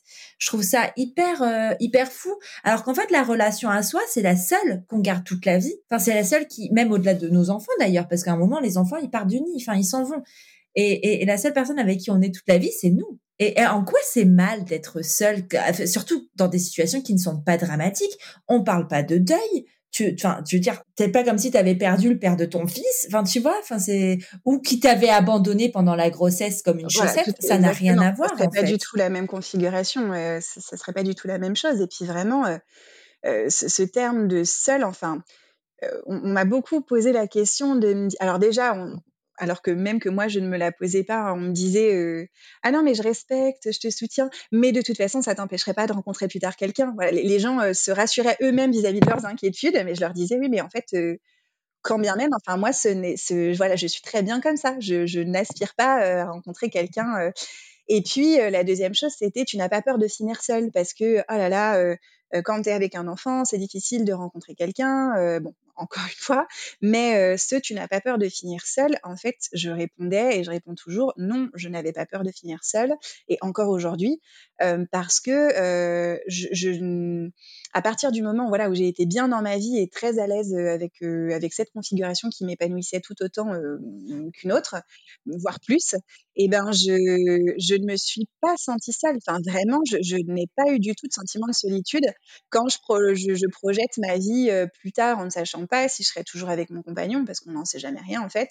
Euh, j'ai pas de, j'ai peur de, plein de choses, mais pas d'être seule parce que je suis très entourée par mes proches, par mes amis et que, euh, et pour moi c'est, enfin, tout aussi important en fait. Je, mes, mes, fondations, mes piliers sont pas tout autour de mon couple et, euh, et donc à partir de là. Je, ne me suis pas sentie seule même quand il n'était pas du tout prévu que, que j'ai quelqu'un quoi. Je c'est pas quelque chose qui m'effrayait du tout. Mais c'est fou en fait qu'on te renvoie à ça tout le temps. Enfin, c'est est-ce qu'on renvoie la même image aux hommes seuls? Je suis pas sûre. Est-ce que euh, quelqu'un, un homme célibataire euh, qui aurait un enfant, alors bon, la question de la conception est, autre et encore plus compliquée à, gérer, mais un homme seul qui aurait un enfant, on lui dira jamais euh, tu auras des difficultés à retrouver quelqu'un parce que parce qu'en fait euh, tu as un enfant. Déjà c'est faux parce que l'enfant d'armes de séduction massive. non, mais un, papa au parc, ça marche bien. mais enfin, je veux dire, à quel, enfin, jamais on va lui dire, ben, tu vas finir seul en fait. Et quand bien même, c'est même pas problématique. C'est problématique seulement pour les femmes d'être seules. C'est ça, parce qu'en plus, je pense qu'on perçoit le couple d'une manière totalement différente euh, euh, pour les hommes ou pour les femmes. C'est-à-dire que pour les hommes, il y a souvent l'imaginaire collectif qui voit ça comme bah, le mariage, la corde au cou, oh là là, enfin quelque chose qui enferme, quelque chose dans lequel euh, voilà, on n'est pas forcément épanoui. C'est vu comme quelque chose de, oui, de, de, de un peu, euh, pas une prison, mais c'est souvent vu ou, ou tourné à l'humour sous quelque chose qui, qui enferme pour les hommes, alors que pour les femmes, ça serait euh, le but ultime. Les sauver. voilà, ce qui vient les sauver, l'épanouissement ultime. Et finalement, je, je suis pas si certaine que ça. Enfin, là aussi, je pense que ça va faire débat, mais je pense que je, parle en termes de, de, de, groupes sociaux, pas à titre individuel, mais je pense que beaucoup d'hommes hétéros ont beaucoup plus à gagner que les femmes euh, euh, à être en couple, en fait, contrairement à ce qu'on veut nous faire euh, croire. Oui, mais on te répète ça depuis, tu vois, quand tu m'as quand as dit justement, enfin là, l'image qui m'est venue, tu vois, c'est Cendrillon. Parce que Cendrillon, le prince veut pas se marier, c'est son père qui l'oblige, comme s'il voulait l'enfermer dans quelque chose. Et Cendrillon, ce qui va la sauver, c'est son mariage avec le prince. Et en fait, on martèle ce conte, ce dessin animé, enfin peu importe comment, sous quelle forme, aux enfants. Tout le temps. Euh, à l'école, euh, dans les sociétés, parce que là je parle de Cendrillon, mais il y a combien de films et combien d'œuvres qui sont euh, composés de cette façon-là. C'est toujours l'homme qui vient sauver, l'homme qui a des gestes romantiques, qui vient essuyer le cœur de la femme, alors qu'en fait, ben en fait on peut se sauver soi-même on n'a pas besoin de d'hommes ou de relations euh, de couple hétéronormées pour être euh, bien en fait. Mais le problème, c'est qu'en fait, finalement, tout est un peu lié. C'est que oui et non. Parce que tant qu'il n'y aura pas d'égalité de, salaire, par exemple, euh, entre les hommes et les femmes, ça sera jamais vrai. Tant qu'il n'y aura pas d'égalité de congés parentaux entre les hommes et les femmes, ça sera jamais vrai. En fait, tout ça, tant qu'il n'y a pas d'égalité, tant qu'il n'y a pas de tout ça, c'est c'est illusoire que de penser que, que les femmes peuvent s'en sortir toutes seules parce que c'est pas vrai. On, peut très vite s'enfermer en fait dans ce modèle-là, d'autant plus quand on est euh, quand on commence à avoir des enfants euh, dans un couple hétéro parce qu'en fait ben euh, la femme euh, va rester plus facilement au foyer. Elle va, c'est elle qui va prendre le congé maternité, c'est elle qui va euh, prendre les congés enfants malades, c'est elle qui va faire tout ça. Et l'homme, lui, va continuer sa carrière. Mais donc, du coup, la femme, elle n'aura pas les moyens de se dire à un moment si elle en a marre, c'est terminé. Parce que, ben, potentiellement, elle sera en congé, potentiellement, elle aura arrêté de travailler. Et en fait, financièrement, elle ne pourra pas partir. Donc c'est les femmes qui sont en prison, c'est pas les hommes. Mais voilà, mais c'est exactement ça. Je suis entièrement d'accord avec toi. je pense que, alors, premièrement, on, ne remet pas assez en question le couple comme. Euh, on ne remet pas en question l'amour. Hein. Enfin, déjà, le, couple ne, ne, ne, convient pas forcément à tout le monde. La vie à deux ne convient pas forcément à tout le monde. Euh, et puis, le, couple hétéro, je pense qu'on n'arrive pas à entendre, alors que pourtant, euh, il y a des dizaines, des centaines, des milliers de femmes qui le disent que le couple hétéro, quand bien même on aime son conjoint par ailleurs, c'est pas forcément euh, Et ça n'a rien à voir. Euh, voilà, mais le couple hétéro euh, peut être euh, lourd à porter pour les femmes parce qu'en fait, alors il y a toujours des gens qui vont dire ah non non, moi je vis pas du tout ça, mais tant mieux. Mais au niveau au niveau sociétal, c'est un fait, c'est-à-dire que comme tu le disais déjà, on peut aspirer à autre chose et être bloqué pour, pour plein de raisons. Et puis, et puis on ne peut pas nier le fait que, ben, au niveau, encore une fois, sociétal, le couple hétéro, ça peut être, ça peut être oui, fatigant, ça peut être pas forcément épanouissant, ça peut être une lourde charge, charge à porter pour les femmes en termes de travail gratuit, en termes de, de, de, de plein, plein de choses. Et, et que voilà, c'est bien aussi de pouvoir le questionner. Et, mais quand on le fait, ça c'est encore compliqué. Mais en fait, si tu veux, c'est parce que le problème, c'est pas tellement les hommes en tant qu'individus, et encore, il y en a, c'est le système patriarcal qui euh, donne des privilèges aux hommes en tant qu'individu, il y a beaucoup d'hommes qui, qui essaient de sortir de, de, de, ce système et c'est même pas parce que tu vois, on pose quand on commence à aborder ces sujets-là, tu as tout de suite les trucs. Oui, mais c'est pas tous les hommes. Voilà. et il y a un moment où en fait, on met son ego de côté et on accepte de, de dire qu'en fait, oui, on est dans ce système-là et que oui, en tant qu'homme, on est privilégié et juste d'accepter qu'on ait des privilèges et d'accepter qu'à un moment, si on veut l'égalité, il va falloir renoncer à certains de ces privilèges ou au moins les partager. Enfin, et de faire en sorte que, que tout le monde ait accès à ces privilèges-là et que ce soit pas juste parce que tu es né avec un pénis au bon endroit, et eh ben t'aies accès à des privilèges. Parce qu'en fait, c'est pas c'est pas juste. C'est pas juste et dire en fait mais c'est un système qui veut ça et c'est le système qu'il faut renouveler, qu'il faut euh, renverser et pas l'homme qu'il faut tuer presque. Tu vois, ça n'a absolument rien à voir. C'est juste qu'il va falloir une conscience collective euh, et que les hommes prennent conscience de ces sujets-là, mais que la société aussi et que les femmes prennent aussi conscience du rôle dans lequel elles sont enfermées, même si elles sont à l'aise dedans. Oui, parce qu'en plus, il y a un effet pervers, je trouve, à, vouloir à tout prix ce, ce not all men et ce ah mais non, mais le mien il est génial, pas du tout. Je pense que c'est important en fait de prendre conscience que euh, ça va au-delà d'une question juste de bonne volonté, parce que alors c'est mon point de vue, mais euh, je pense que c'est tellement euh, présent dans plein d'aspects de la vie, c'est tellement intériorisé ces inégalités, euh, voilà la, la, différence de perception entre hommes et femmes, euh, ce qu'on attend de, des uns et des autres, que euh, déjà en tant que femme, c'est difficile, quand bien même on est féministe, de se défaire de tout. Euh, il y a des choses dont on est consciente, mais on a du mal à, à lâcher, on a du mal à s'en défaire. Donc je pense que, pour un homme, quand bien même un homme qui euh, aurait serait plein de bonne volonté pour faire au mieux possible, il y a, un, gouffre entre guillemets entre la bonne volonté et le fait d'arriver à prendre conscience, comme tu le disais, de tous ces privilèges, euh, de toutes les petites choses qui euh, cumulées vont être lourdes à, porter pour les femmes, mais euh, dont les hommes vont pas forcément même pas avoir conscience en fait.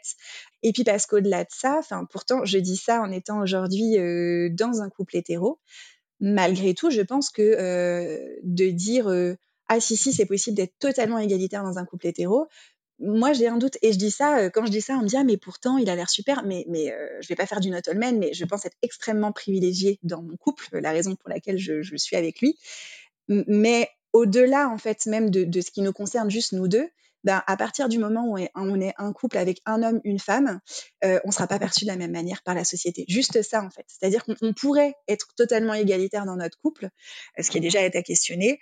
On n'aura de toute façon pas euh, la même, euh, la même vision portée sur nous euh, en tant qu'homme et femme ou euh, en tant, dans un couple qui partage une parentalité en tant que mère ou père. On va pas, on va reprocher beaucoup plus de choses à la mère qu'on va trouver euh, génial chez un homme. Enfin, et déjà, rien qu'à la base, il y a déjà un, problème de perception et qui rend les choses compliquées. Et puis même de toute façon, même au sein des foyers, euh, et alors ça, je parle pas en connaissance de cause, mais euh, mais euh, qu'il soit hétéro ou homosexuel, je pense que l'égalité parfaite au sein d'un foyer n'est pas possible en fait, et que c'est très aléatoire, et que de chercher à tout prix l'égalité en termes de tâches, en termes de temps passé, euh, est un peu, à mon sens, utopique de penser que c'est comme ça que ça va se passer, parce qu'en fait, la vraie vie fait que c'est pas comme ça. Euh, maintenant, euh, la société ne facilite pas les choses dans le sens où on pourrait accepter une, inégalité si elle était, si c'était presque une inégalité partagée, dans le sens où en fait que ce soit ok, que ce soit inégal euh, aussi bien pour les femmes que pour les hommes, et ça l'est pas. Et c'est un peu ça le problème. Et ce qu'on voulait dire en fait, même avec cet épisode, c'est de, de enfin, les, pointes à chaque fois qui ont été, et ce qui nous permet le débat hein, à chaque fois, c'était de toujours te ramener au fait que tu es toute seule. Non, mais tu vois, tu évoquais tout à l'heure, tu me disais, euh, je sais plus quelle était la question exacte, mais euh, comment je me suis sentie prête à me lancer, etc. Mais il y a eu aussi tout cet aspect-là, c'est-à-dire euh, de me sentir prête psychologiquement, enfin, à gérer tout ça et à savoir que j'étais entourée. Mais il y a aussi tout l'aspect logistique et financier, en fait, clairement, de me dire je, je veux. Euh, alors, jusqu'à présent, je suis prof, donc euh, voilà, je, je suis pas. Euh, bon, on sait que les profs ne gagnent pas des milliers et des cents, mais j'avais au moins un salaire, euh, un salaire correct, assuré, voilà, et, et, je, et je savais que je, je serais indépendante financièrement en fait. Et, et ça, c'était hyper important de me dire euh, j'ai cette indépendance et, euh, et, je peux aussi me lancer, enfin de, de, me créer en fait de, entre guillemets une, une autosuffisance un peu dans, dans tous les domaines pour pouvoir euh, me lancer et pas me retrouver dépendante de quelqu'un en définitive. Ouais. Non mais complètement. Bon, est-ce que tu vas bien aujourd'hui, Colline? Oui. en tout cas, dans, je suis épanouie dans, dans mes, dans mes choix de vie. Finalement, on s'inquiétait beaucoup donc du fait que je sois toute seule. Et je crois qu'en réalité, ce qui a été le plus difficile, alors je ne sais pas si c'est le bon terme parce que je ne regrette rien et ça a été euh, aussi merveilleux, mais ce qui a été euh, difficile à, cheminer et, euh, et, qui m'a pris beaucoup d'énergie pendant toute cette année, pendant ma grossesse aussi, c'est de me dire qu'est-ce que je fais de cette histoire d'amour, voilà, qu'est-ce que j'en fais? Parce que et c'était d'autant plus difficile à, gérer que là, pour le coup, s'il y a un moment donné où je me suis sentie seule, je pense que c'est là-dessus que je pouvais parler très peu, très peu comprenaient parce que finalement, on voyait forcément ça comme quelque chose de positif, comme une cerise sur le gâteau, comme mais c'est génial, en plus t'as ça, en plus t'as l'amour. Bien sûr que c'était génial, sinon je ne serais pas avec lui et que, et que je ne regrette rien du tout et que, et que c'est super. Mais pour autant, euh, je me suis retrouvée euh, dans une configuration où c'était pas ce que je voulais du tout. Et en même temps, je me disais, mais qu'est-ce que je fais? Parce qu'en fait, euh, ben, mettre un terme à cette relation, ça me fera souffrir et ça, ça ne me va pas. ne pas y mettre un terme, c'est et, encore plus une fois que j'ai accouché, c'est comment gérer ça? C'est forcément réfléchir à des questions en amont, on me dit, oh, mais laisse, tu verras bien. Bah non, parce que si ça avait été juste un couple, oui, je verrais bien. Et puis, tu sais, dans tout couple, qu'il y a un risque que ça se termine. À partir du moment où il y avait mon fils au milieu, euh, j'étais obligée de penser à plein de choses et de me dire est-ce que je suis prête à prendre ces risques-là, à assumer les conséquences d'une histoire qui durerait euh, et de, tout ce qu'on met en place aussi parce que bah, on se voyait beaucoup plus quotidiennement. Enfin voilà, euh, du, lien qui pouvait nouer avec mon fils, c'était. Bah, c'est un peu ça, aussi, c'est que à partir du moment où tu fais entrer quelqu'un dans la vie euh, de ton enfant, il y a les liens qu'il le crée avec lui, il y a l'affection et la déception et la douleur quand tu te sépares, mais en même temps et là, c'est une question que je me suis jamais posée, mais qui peut être intéressant et pourquoi pas cet épisode, cet enregistrement me fera questionner ça aussi. Est-ce que il serait pas judicieux ou intéressant de dissocier les histoires de couple des histoires parentales? Parce que, en fait, une histoire d'amour, ça se vit en couple, enfin, à un, deux, trois, si on fait une histoire d'amour, une histoire d'amour à trois, et pourquoi pas. Mais une histoire d'amour, c'est pas la même chose qu'une histoire parentale, parce que une histoire d'amour, ça peut, ça, ça s'arrête ça peut s'arrêter. Il y a des couples qui durent toute la vie, mais aujourd'hui, de plus en plus, ça s'arrête. Une histoire parentale, quand tu décides d'être parent avec quelqu'un, c'est toute la vie. Et ça, c'est impossible de, de, de dire, ben, demain, on se sépare, tu n'es plus son père, ou tu n'es plus euh, dans ce, c'est monstrueux d'imaginer ça, en fait, presque pour la personne, parce que c'est pas parce que toi, en tant qu'individu, tu as pris cette décision, ou de commun accord de mettre un terme à la relation que tu es obligé d'imposer à ton enfant, quelle que soit la relation d'ailleurs, de, de, mettre un terme à cette relation qui potentiellement l'épanouit toujours. Et, et même, euh, c'est injuste même envers la personne de qui tu choisis de te séparer, parce que, enfin, c'est pas juste l'enfant. Est-ce que enfin, il serait pas temps de justement re-questionner ces, enfin, ces, ces sujets-là, de dire, bah, en fait, mon histoire d'amour n'a rien à voir avec mon histoire parentale. Mais ça, ça génère énormément de problématiques, hein, tu vois, dans les histoires de couples hétéros euh, qui ne se séparent pas pour les enfants, par exemple. Mais ça, c'est hyper douloureux pour tout le monde parce qu'en fait, il n'y en a pas un qui est content. Mais c'est pas parce qu'on se sépare qu'on est obligé de briser la relation de l'enfant avec l'autre parent ou avec le conjoint ou avec enfin avec la personne qui fait partie de sa vie. Et, et c'est là en fait euh, la question de, enfin c'est ça qui est beaucoup projeté, je pense, dans les imaginaires, c'est que ben, euh, ton conjoint, ils font, si tu te sépares de ton conjoint, ça veut dire qu'il doit forcément se séparer de ton enfant. Et ça. Pas forcément. C'était non non, mais, tu vois ce que tu disais sur le dissocier la parentalité de, de du couple, moi c'est exactement comme ça que je concevais ma vie. Euh, et voilà, je, je, ne voulais pas lier les deux. Et, et, et en, en, ce qui concerne donc mon à partir du moment où il était là, euh, à partir de sa naissance, c'est quelque chose dont on a parlé, on a parlé en amont déjà, parce que euh, on avait décidé que ce serait son parrain. On s'était dit que ce serait son parrain euh, et que voilà, qu'ils auraient un, lien, mais, mais que ce serait son parrain. Et, déjà à ce moment-là, je m'étais dit, il est très important pour moi de les sécuriser tous les deux. C'est-à-dire que, euh, étant donné qu'on était en couple, qu'on ne savait pas combien de temps ça durait, j'avais dit, écoute, euh, si je te laisse entrer dans sa vie en tant que parrain, alors sauf évidemment s'il se passe un truc grave, enfin voilà, mais si je te laisse rentrer dans sa vie en tant que parrain, euh, je veux que ce soit dissocié de notre couple en fait. Il faut pas que ça vienne euh, être quelque chose qui, parasite tout ça.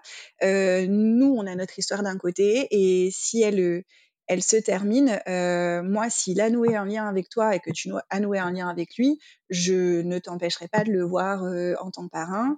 Et inversement, enfin, quand je lui ai proposer cette possibilité-là, c'était important pour moi qu'il y réfléchisse et qu'il s'engage pas à la légère, que mon fils euh, ben, n'est pas un jour un parrain qui disparaisse dans la nature parce que euh, parce qu'on s'est séparés. C'était important pour nous d'en discuter bien en amont et de réfléchir finalement à notre rupture potentielle, euh, quand bien même c'était que hypothétique et on était très bien dans notre couple. Mais pour moi, c'était les bases de quelque chose de sain, y, compris pour notre couple d'ailleurs. Pour moi, c'était pas sain de me dire, ben il reste parce que il a peur que s'il me quitte, même s'il tombe amoureux de quelqu'un d'autre, je veux dire, ça peut arriver il m'appartient pas, euh, ben qu'il reste avec moi euh, forcé de peur de euh, plus voir mon fils.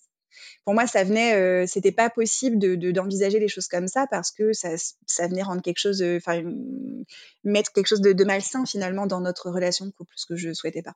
Oui, mais complètement. Parce qu'en fait, tu peux pas empêcher les liens d'amour finalement. C'est pas parce qu'il n'y a pas d'étiquette qu'il n'y a pas de lien. C'est pas parce que, voilà, enfin, je veux dire, j'imagine, et tu me dis où je me trompe, mais que faisant partie de la vie de cet enfant depuis euh, plus d'un an que forcément il y a de l'amour quand tu vas grandir un enfant et même pour ton enfant. Enfin, il y a, y a quelque chose qui se crée. T'as pas besoin d'étiquette pour ça.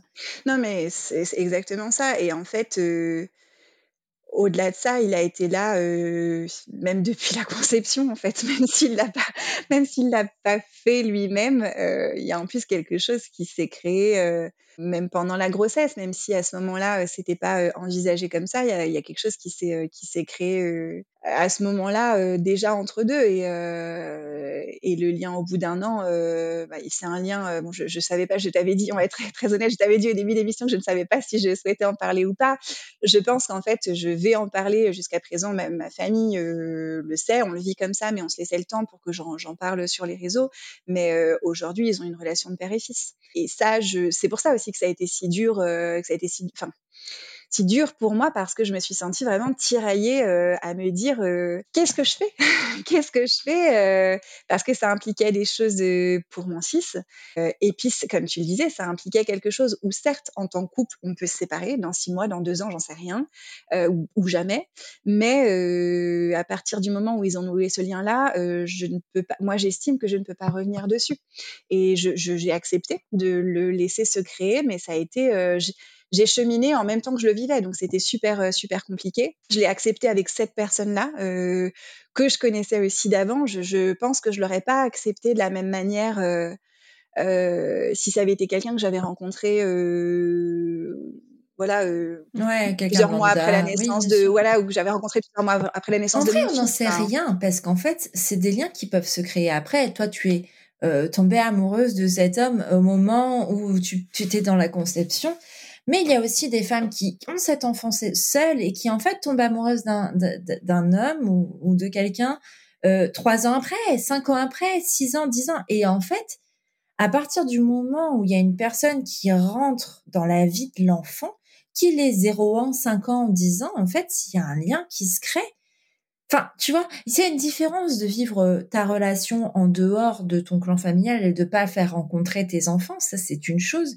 Mais à partir du moment où tu lis les deux, où tu décides que en fait les deux vont s'impliquer, ben en fait tu dois accepter aussi qu'il y a une partie de la relation qui t'est qui est plus de ton contrôle en fait. C'est ça et c'est c'est ça que j'ai eu besoin de, de cheminer euh, de cheminer grandement parce qu'en pensant avant tout euh, à mon fils, évidemment, euh, voilà, ce qui était bien pour lui. Euh, là où, je dis que je l'aurais peut-être pas laissé faire de la même manière avec quelqu'un que je venais de rencontrer, c'est que si je l'avais choisi comme parrain, c'était pas anodin. Tu parlais tout à l'heure de, personnes toxiques, etc. Je, savais euh, quelle personne il était et que c'était ok pour moi que, mon fils bah, côtoie un homme, un homme comme ça. mais voilà, ça impliquait beaucoup de choses parce que euh, pour moi aussi, en fait, au-delà de, au-delà de mon fils, euh, moi, ça, ça impliquait que je renonçais pour toute la vie à l'exclusivité? je sais pas si c'est tant à l'exclusivité, mais en tout cas euh, à ce que je voulais au départ, à savoir une parentalité solo, parce que euh, voulu, je ne voulais pas d'un couple comme ça, d'un couple classique entre guillemets, parce que là, euh, euh, on vit quasiment ensemble. Alors, il ne, il ne, vit pas encore officiellement ici, mais euh, on passe beaucoup, beaucoup de temps ensemble. Et puis, euh, c'est en projet. Je, je, moi, c'était des choses que je ne souhaitais pas du tout. Je les ai voulu finalement et accepter avec lui, avec le temps, parce que avec lui, ça me va. mais pour autant, je, je, ne sais pas si le, le couple comme ça, le, ce mode de vie à deux m'ira pour toute la vie. J'en sais rien. sauf que ça, je peux décider de revenir dessus, de l'arrêter le lien qu'ils ont créé et le fait que maintenant je partage ma parentalité pour toute la vie, ça je peux pas revenir dessus. Alors je pourrais légalement parce que à l'heure actuelle il n'a aucun, euh, euh, je pourrais partir avec mon fils à l'étranger, il n'a rien à dire en fait parce que parce que l'état civil c'est pas son père, mais moi euh, dans mon cheminement c'est pas possible. Aujourd'hui ils ont ce lien là et voilà et j'ai accepté euh, cette idée-là, mais ça n'a pas été évident parce que c'était renoncer à quelque chose sans possibilité de revenir en arrière. Et puis parce que ça impliquait des choses pour la suite aussi. Moi, je, me projetais avec plusieurs enfants, euh, même déjà en étant enceinte de mon fils, parce que bah, en tant que solo, j'étais obligée d'anticiper si je voulais d'autres grossesses. Euh, ben, il y avait aussi des conséquences pour ça, de me dire bon, alors si je me mets dans un couple avec quelqu'un que là, j'accepte l'idée qu'il noue un lien de père-fils mais qu'on se sépare, euh, qu'est-ce que je fais si je veux un deuxième enfant? Est-ce que je fais un deuxième enfant euh, par PMA solo, mais du coup j'aurai le premier euh, par PMA solo qui a un père, le deuxième par PMA solo qui en a pas et qui se demande pourquoi son frère a un père? Enfin là, pour le coup, moi ça me posait des questions autres. Alors on peut dire que je me pose trop de questions, mais. Oui, mais après, tu sais, ça, ça reste dans des chemins de vie qui peuvent être plus dits, plus classiques de couples qui divorcent, de familles recomposées, de, fin, de plein de choses en fait. Est-ce qu'il y a vraiment un schéma familial normé. Est-ce qu'il y a vraiment un chemin tout tracé et est-ce que on peut prévoir toute la vie d'un enfant? Euh, Non. En fait, parce que même si tu décides de faire un enfant en couple hétéro, ben ça veut pas dire que toute la vie euh, ça va se passer bien et enfin tu vois il y a plein de choses à, entrer en compte tu vois tu peux faire un euh, euh, un enfant dans un couple hétéro, tu te sépares, on, refait chacun notre vie de notre côté, et en fait, il va falloir accepter que potentiellement le nouveau conjoint du deuxième parent entre dans la vie de ton enfant, et c'est pas quelque chose que tu avais anticipé, mais en fait d'accepter que ben les liens sont là, qu'il a le droit d'aimer cette personne. En fait, tu vois, tout à l'heure on parlait d'égoïsme quand on fait un enfant, et je crois que c'est un peu un peu cette histoire qui se joue, de se dire que ben on pense notre relation à notre enfant. Mais on oublie de penser qu'en fait, notre enfant a des relations qui sont en dehors de nous. Et qu'on peut pas décider de tout ça à partir du moment où de toute façon on le met au monde. Parce que vraiment, cette, cette, cette expression-là, elle est, elle est parlante de mettre au monde. Dire que ton enfant, dans les premiers instants de sa vie, il va être avec toi, mais plus le temps va passer, plus il va aller vers le monde. Et plus tu vas, enfin, moins tu vas être en contrôle de des relations qu'il va avoir de toute façon. C'est-à-dire que il va rencontrer des gens euh, qui soient scolarisés euh, ou non d'ailleurs. Euh, dans, dans, plein de cadres, il va avoir des relations qui seront hors de ton contrôle. Et il aura mal, il aura des séparations aussi. Et, et, et tu pourras pas le maîtriser en fait. Et il va aimer des personnes que tu ne pourras pas maîtriser.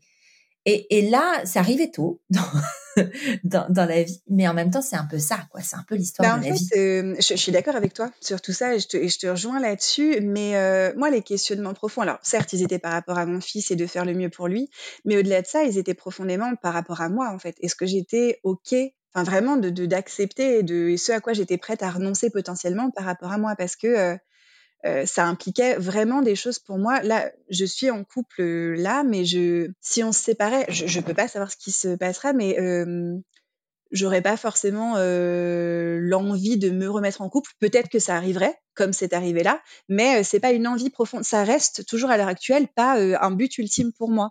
Et donc à partir de là, eh ben ça engendrait des, des, des questionnements sur ouais qu'est-ce que je fais? Parce que parce qu'en étant potentiellement solo, là j'ai voulu accepter de, partager cette parentalité avec lui, mais euh, s'il s'agissait d'une deuxième parentalité, euh, la première chose qui me viendra à l'esprit, c'est de l'envisager de nouveau en solo. Et donc, euh, moi, ça me posait des questionnements par rapport à tout ça, quoi, par rapport à moi et à ce à quoi j'étais prête à, à renoncer potentiellement. Mais est-ce que, enfin, je pense qu'on peut pas tout anticiper de toute façon et que se poser des questions sur des situations qui n'existent pas, en fait, finalement, c'est peut-être un peu se torturer. Et, enfin, dans tous les cas, c'est important d'y penser parce que tu envisages euh, ce système familial-là, Mais aujourd'hui, en fait, te poser ces questions-là, ben, ça, est-ce que tu aurais vraiment des réponses, en fait, tu vois? Ben, enfin, je, pour moi, oui, en partie. C'est pas le fait d'avoir des réponses, mais euh, de, savoir ce à quoi je suis prête. Parce que euh, je, j'entends hein, quand on me dit euh, on peut pas tout anticiper, et je suis, je suis totalement d'accord avec ça. Mais dans cette configuration, enfin, spécifique, et le, le fait d'envisager la PMA solo comme euh, comme un, une possibilité de, parentalité, ne serait-ce que par les modalités que ça implique, en fait, très concrètement, euh, sachant les délais en, en, les délais en France, et ben à un moment donné, je me suis dit qu'est-ce que je fais euh, Est-ce que je, me réinscris dès maintenant euh, pour avoir euh, à un moment donné un deuxième enfant? Parce que dans l'idéal, j'aurais voulu des enfants rapprochés. Alors, c'est pas des choses qu'on maîtrise, mais si ça n'avait tenu qu'à moi, et voilà, je me disais, ah, bah, ça me, ça m'irait bien de de faire un deuxième enfant finalement assez rapidement et je me suis posé la question de me dire est-ce que je me réinscris euh, voilà, dans le parcours français, euh, vu euh, les délais, vu des, des, des, choses, tu vois, très pragmatiques de cet ordre-là. Et, et, le fait ben, d'accepter tout ça, c'était aussi, aussi potentiellement renoncer à ça, par exemple. Me dire, bon, ben, si j'accepte de voir comment ça évolue, ça, je renonce euh, potentiellement euh, au reste. Enfin, voilà, ça, ça, peut paraître un peu lunaire quand on le vit non, pas. Non, mais, non, mais dans tous les cas, je pense que le résultat, c'est que c'est une question de choix et que c'est une question de, en fait, il y a un moment où tu prendras ta décision et ça sera la tienne et tu l'auras prise en conscience, donc ce sera la bonne en fait. Ce sera la bonne pour toi parce que c'est celle qui, te conviendra, qui conviendra à ton schéma familial et aux membres qui la composent au final, parce que quand on décide de créer une famille, il y a un petit peu ça qui rentre en compte et c'est ce que on, on, entend bien, c'est que ben ça ne concerne plus que nous 100%. Mais je j'aurais pas mieux résumé que ça, c'est exactement ça. En fait, c'est pas tant de vouloir euh, je ne peux pas. Je, suis bien d'accord, je ne peux pas décider, et tant mieux. Enfin, je trouve ça plutôt ça, en fait, de pas pouvoir tout prévoir, tout décider, tout anticiper. En revanche, euh, je n'ai pas envie de regretter certaines décisions et, euh, et voilà, les décisions que je prends euh, pour les assumer pleinement et bien les vivre. Moi, j'ai l'impression de d'avoir le sentiment qu'il faut que je me questionne avant que je, les, je fasse ces choix en connaissance de cause et de me dire bon bah ok voilà j'accepte ça et après on verra. Advienne que pourra je sais pas ce que ça donnera. Ça je, je, suis ok avec le fait que je ne sais pas ce que ça donnera. Mais en tout cas j'ai pris ces décisions euh, en conscience quoi. Et c'est ça qui est le plus important pour moi. De... Mm. Merci Colline. Merci beaucoup pour euh, ben, ton honnêteté, pour, euh, pour tes mots, pour ta franchise, pour la discussion que ça a créé, parce que moi j'ai adoré partager ce moment avec toi. Je pense que euh, ça peut aider plein de personnes, euh, ne serait-ce qu'à poser des graines sur le questionnement, pas forcément sur les choix de vie, hein, parce que ça va certainement peut-être aider des, des mères qui décident, enfin des, des femmes qui décident de, de, la maternité en solo, mais je pense qu'en fait ça peut aider à peu près toute la population.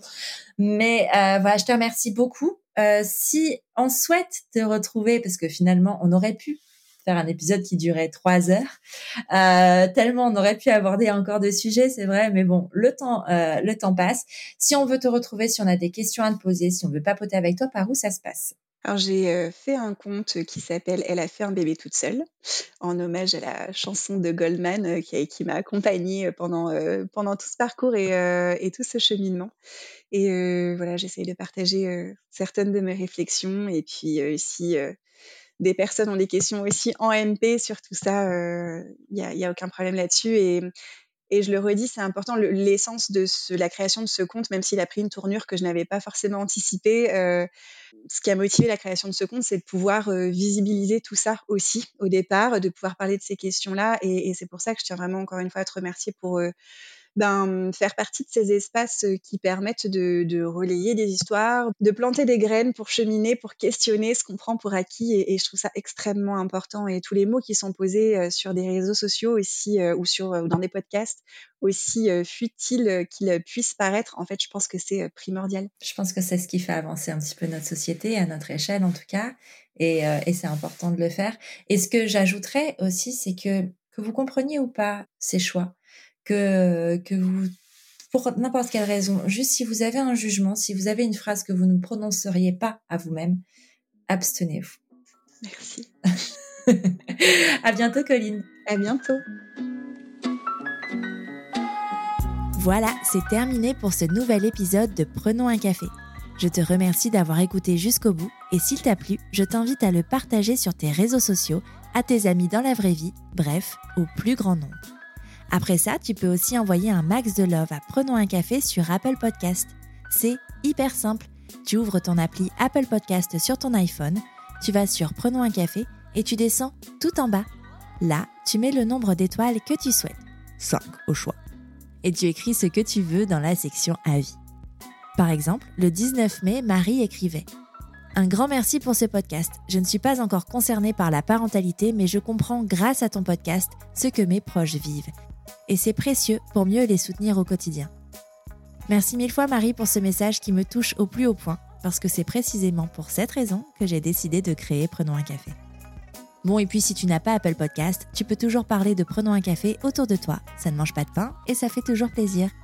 Tu es sur Prenons un café, le podcast qui parle des sujets de parentalité, mais surtout d'humanité, sans tabou ni complexe. Je te retrouve mardi prochain, et oui, mardi prochain, pour un nouvel épisode.